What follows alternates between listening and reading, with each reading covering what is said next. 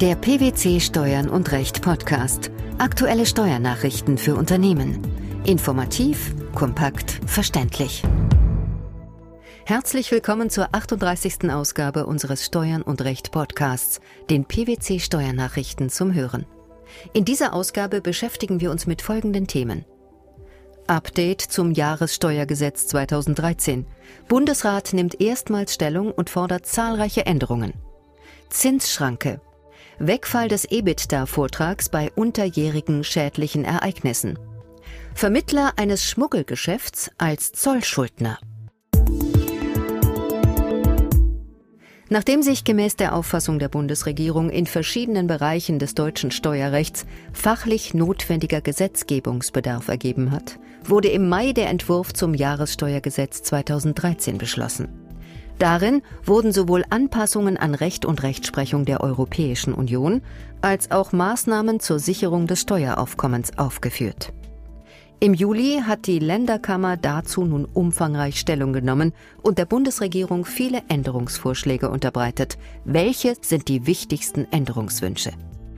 Der Bundesrat plädiert unter anderem für die Schaffung eines eigenen Besteuerungssystems für 8b Körperschaftssteuergesetz für Streubesitzanteile und schlägt vor, die dort genannten Vergünstigungen für Portfoliobeteiligungen unterschiedslos, das gilt dann auch für inländische Anteilseigner, nicht mehr zu gewähren. Kurz zusammengefasst schlägt der Bundesrat im Kern vor, dass Streubesitzdividenden und Veräußerungsgewinne bei einer Beteiligungshöhe von weniger als 10 Prozent in voller Höhe der Körperschaftssteuer unterliegen sollen. Das bedeutet, die Steuerbefreiung für Streubesitz hinsichtlich Dividenden und Veräußerungsgewinnen aus Beteiligungen wird für Kapitalerträge aus Streubesitz bis zu einer Beteiligungshöhe von 10 Prozent aufgehoben. Beteiligungserträge bleiben damit künftig nur dann steuerfrei, wenn die Beteiligung aus der Erträge zufließen zu Beginn des Veranlagungszeitraums, in dem diese Beträge bezogen werden, unmittelbar mindestens 10 Prozent des Grund- oder Stammkapitals betragen hat. Ebenfalls neu ist, dass Anteile, die im Rahmen einer Wertpapierleihe verliehen werden, für Zwecke der 10%-Grenze dem Verleiher zugerechnet werden. Was kann man zur Besteuerungsform sagen? Für inländische Körperschaften im Rahmen der Veranlagung und für ausländische Kapitalgesellschaften ohne inländische Betriebsstätte bleibt die Besteuerung unverändert durch den abgeltenden Steuerabzug bei Dividenden und durch die Veranlagung bei Veräußerungsgewinnen. Und was passiert bei Betriebsausgaben und Gewinnminderungen? Im Veranlagungsfall sind Betriebsausgaben und Gewinnminderungen, die im Zusammenhang mit den Streubesitzanteilen stehen, zwar grundsätzlich in voller Höhe abzugsfähig, aber sie sind nur mit Erträgen und Gewinnen aus Streubesitzbeteiligungen verrechenbar. Das heißt, verbleibende negative Einkünfte aus Streubesitzbeteiligungen benötigen entsprechende positive Einkünfte in Folgejahren. Die Nutzung dieser gesonderten Verlustvorträge unterliegt den Beschränkungen des Körperschaftssteuergesetzes. Wegen dieser beschränkten Verlustverrechnung sollen Zinsaufwendungen, die in wirtschaftlichem Zusammenhang mit Streubesitzdividenden stehen, nicht zusätzlich den Beschränkungen durch die Zinsschranke unterworfen werden. Deshalb stellen sie auch keinen Zinsaufwand im Sinne der Zinsschranke dar. Ab wann gelten all diese neuen Regelungen? Ab dem Veranlagungszeitraum 2012, bei abweichenden Wirtschaftsjahren ab dem Veranlagungszeitraum, in dem das Wirtschaftsjahr endet, das nach dem 31. Dezember 2011 begonnen hat. Auch beim sogenannten Korrespondenzprinzip werden Änderungen gefordert. Welche sind das?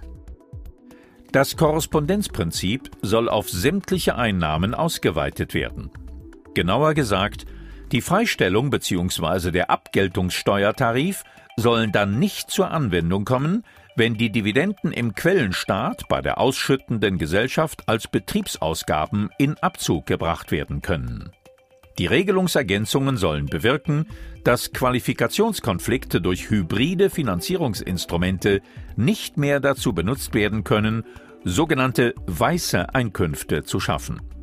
Die entsprechenden Ergänzungen greifen einen ursprünglich im sogenannten Zwölf-Punkte-Plan der Regierungsfraktionen enthaltenen Vorschlag auf. Die Anwendung dieser Regelung soll erstmals für Bezüge stattfinden, die nach dem Tag der Beschlussfassung des Deutschen Bundestags zufließen. Stichwort Beschränkung der Verlustverrechnung in Umwandlungs- und Einbringungsfällen. Vor dem Hintergrund jüngerer Gestaltungen, unter anderem von Banken, sollen die Vorschriften im Umwandlungssteuergesetz ergänzt werden. Konkret soll ausgeschlossen werden, dass die im Rückwirkungszeitraum entstandenen positiven Einkünfte des übertragenden Rechtsträgers mit Verlusten des übernehmenden Rechtsträgers verrechnet werden. Das gilt in Fällen einer Organgesellschaft als übernehmender Rechtsträgerin entsprechend für die Verrechnung auf Ebene des Organträgers. Sofern Personengesellschaften als übernehmender Rechtsträger fungieren, wirkt die Beschränkung der Verrechnung dann bei den Gesellschaftern. Auch diese Regelung soll erstmals für Umwandlungen bzw. Einbringungen angewendet werden, die nach dem Tag der dritten Lesung im Bundestag zur Eintragung in das für die Wirksamkeit des Vorgangs maßgebliche Register angemeldet werden. Was ist sonst noch wichtig? Wichtig ist außerdem noch, dass für Einbringungen, deren Wirksamkeit keine Eintragung in ein öffentliches Register voraussetzt, geprüft werden muss, ob das wirtschaftliche Eigentum an den eingebrachten Wirtschaftsgütern nach dem Tag der dritten Lesung im Bundestag übergegangen ist. Der Bundesrat äußert sich auch zum Begriff des sogenannten schädlichen Verwaltungsvermögens bei der Erbschaftssteuer, der ja vor allem sogenannte Cash GmbHs betrifft. Was hat es damit auf sich? Dieser Begriff, der neben fremdvermieteten Immobilien bisher im Wesentlichen Wertpapiere und diesen vergleichbare Forderungen umfasste, soll nach dem Willen des Bundesrates ausgeweitet werden auf alle Arten von Zahlungsmitteln, also auch auf Kasse, Sichteinlagen und normale Bankguthaben. Auch andere Forderungen sollen zukünftig zum Verwaltungsvermögen zählen, soweit deren Wert nicht geringfügig ist. Von einer Geringfügigkeit soll auszugehen sein, wenn die Finanzmittel 10 Prozent des Unternehmenswertes zum Übertragungsstichtag nicht übersteigen. Angesichts des etwas kryptischen Wortlauts der vorgeschlagenen Gesetzesänderung ist aber nicht klar erkennbar, ob es sich hierbei um eine Freigrenze oder um einen Freibetrag handelt.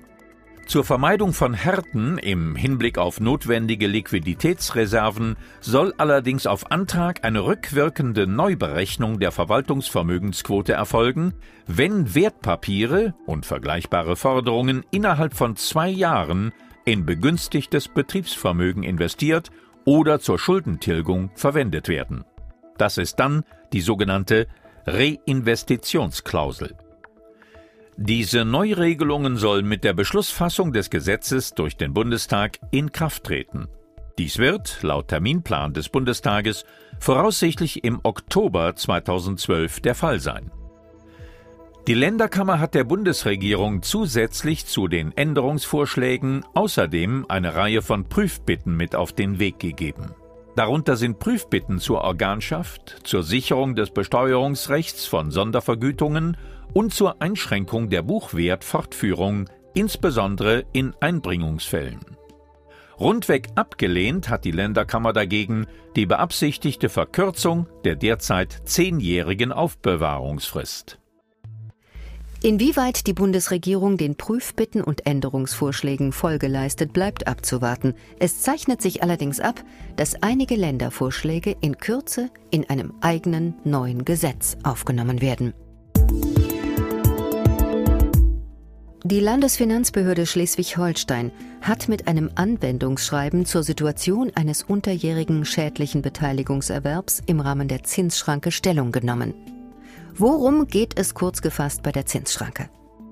Zinsaufwendungen eines Betriebs sind uneingeschränkt nur in Höhe der betrieblichen Zinserträge abzugsfähig, die übersteigenden Zinsaufwendungen grundsätzlich nur noch bis zu 30 Prozent des sogenannten steuerlichen EBIT dar.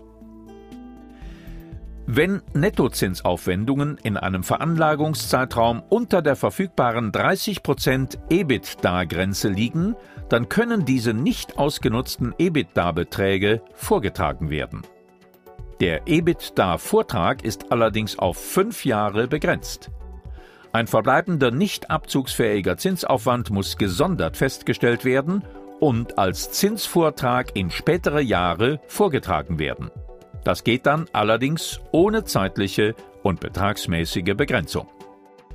Ein EBITDA-Vortrag kann generell nicht entstehen, wenn der Nettozinsaufwand die Freigrenze von 3 Millionen Euro nicht übersteigt, wenn der Betrieb zu einem Konzern gehört oder wenn seine Eigenkapitalausstattung schlechter ist als die des Gesamtkonzerns bzw. eine schädliche Gesellschafter-Fremdfinanzierung vorliegt. Erst wenn aufgrund des Prüfschemas ein Anwendungsfall der Zinsschranke zu bejahen ist, sind die abziehbaren Zinsaufwendungen, das verrechenbare EBITDA, Zinsvortrag und EBITDA-Vortrag zu ermitteln. Das Finanzministerium Schleswig-Holstein hat sich in seinem Anwendungsschreiben auch zum Wegfall des Zins bzw. des EBITDA-Vortrags bei einem unterjährigen schädlichen Ereignis geäußert. Was ist neu? Nach dem Einkommensteuergesetz geht ein nicht verbrauchter EBITDA-Vortrag und Zinsvortrag unter anderem bei der Aufgabe oder der Übertragung eines Betriebes unter. Nach dem Gesetzeswortlaut setzt das einen schädlichen Beteiligungserwerb im Sinne des Paragraphen 8c Körperschaftssteuergesetz voraus. Die Frage war nun, wie bei einem solchen Beteiligungserwerb im Laufe eines Jahres zu verfahren ist.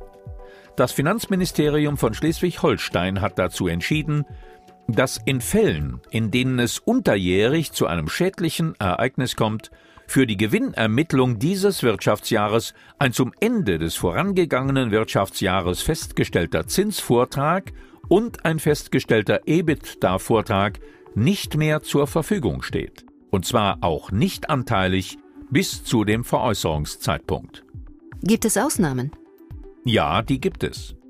Von einem solchen schädlichen unterjährigen Ereignis nicht betroffen sind laufende Zinsaufwendungen und das sich daraus ergebende laufende verrechenbare EBITDA des Jahres, in dem das schädliche Ereignis stattfindet. Sie bleiben vollständig erhalten und gehen gegebenenfalls in den Vortrag zum Ende dieses Wirtschaftsjahres ein.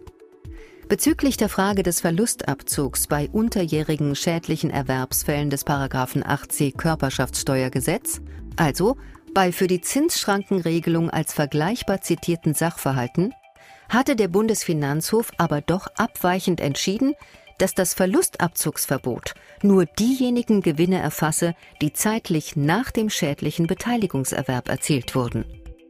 Und damit hat er der bisher von der Finanzverwaltung vertretenen Auffassung eine Absage erteilt. Die Verwaltung hat aber in ihrer jetzigen Verlautbarung mitgeteilt, dass diese gegenüber den Regeln zum EBITDA-Vortrag abweichende Handhabe aus der abweichenden Formulierung des Körperschaftssteuergesetzes folge.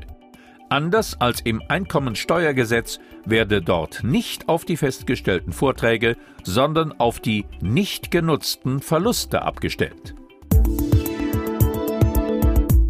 Der Bundesfinanzhof hat entschieden, dass auch derjenige Zollschuldner sein kann, der bei einem Schmuggelgeschäft die betreffenden Kaufverträge vermittelt hat und so Kenntnis von den Unregelmäßigkeiten hatte.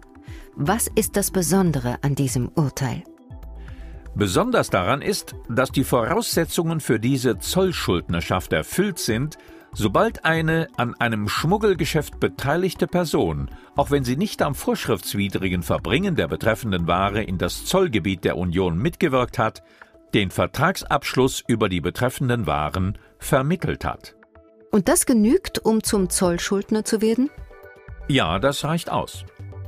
Der Grund dafür ist, dass es gemäß Zollkodex genügt, dass eine an der Einfuhr beteiligte Person vernünftigerweise hätte wissen müssen, dass das Verbringen vorschriftswidrig war und Unregelmäßigkeiten hatte. Das Update zum Jahressteuergesetz 2013, der Wegfall des EBITDA-Vortrags bei unterjährigen schädlichen Ereignissen sowie die Zollschuldnerschaft bei der Vermittlung eines Schmuggelgeschäfts, das waren die Themen der 38. Ausgabe unseres Steuern und Recht Podcasts, den PwC Steuernachrichten zum Hören. Wir freuen uns, dass Sie dabei waren und hoffen, dass Sie auch das nächste Mal wieder in die PwC Steuernachrichten reinhören. Steuerliche Beiträge zum Nachlesen finden Sie in der Zwischenzeit unter blogs.pwc.de slash steuern und recht.